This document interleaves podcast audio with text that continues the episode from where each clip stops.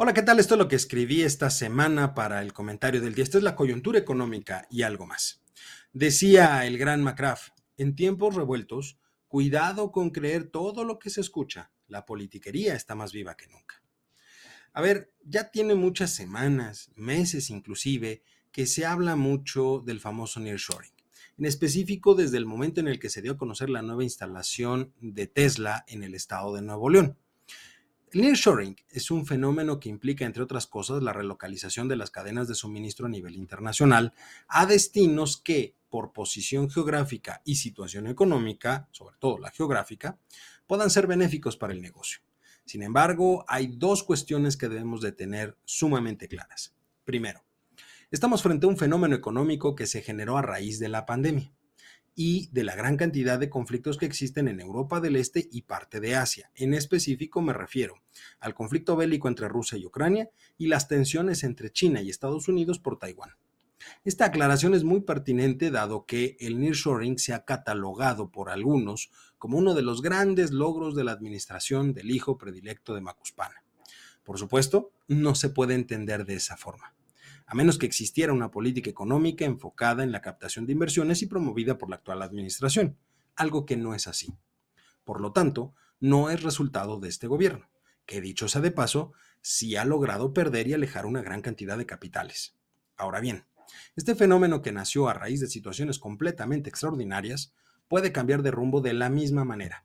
Los conflictos euroasiáticos pueden terminar sin previo aviso y, como es natural, los países involucrados tenderán a incentivar sus economías a través de la captación de grandes inversiones, ofertando muchas facilidades como ya hace varios años lo hicieron. Surge entonces una pregunta. ¿Estaría preparado nuestro país en ese escenario para lograr retener los capitales que hoy estamos recibiendo? En mi opinión, si el futuro morador o moradora de Palacio continúa con la misma política implementada por la administración del tabasqueño, mucho me temo que no lo lograríamos. Segundo, como todo fenómeno económico, el nearshoring también tiene un lado negativo. Si bien es cierto que la captación de grandes volúmenes de inversión es deseable para cualquier economía, de poco sirve si no se complementa con una política económica que busque distribuirla a lo largo y ancho del territorio nacional, que permita que el beneficio generado por su captación pueda ser disfrutado por una mayor cantidad de personas.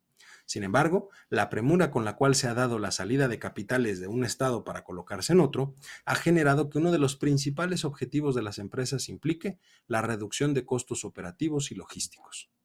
Lo que implica entonces que la decisión de dónde instalar una u otra empresa está en función del cumplimiento de esos objetivos.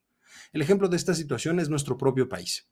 Los estados del norte son más atractivos que los del centro, sur y sureste, dado que cuentan con más y mejor infraestructura, hay mano de obra calificada y lo más importante, una cercanía física con el principal mercado internacional que son los Estados Unidos.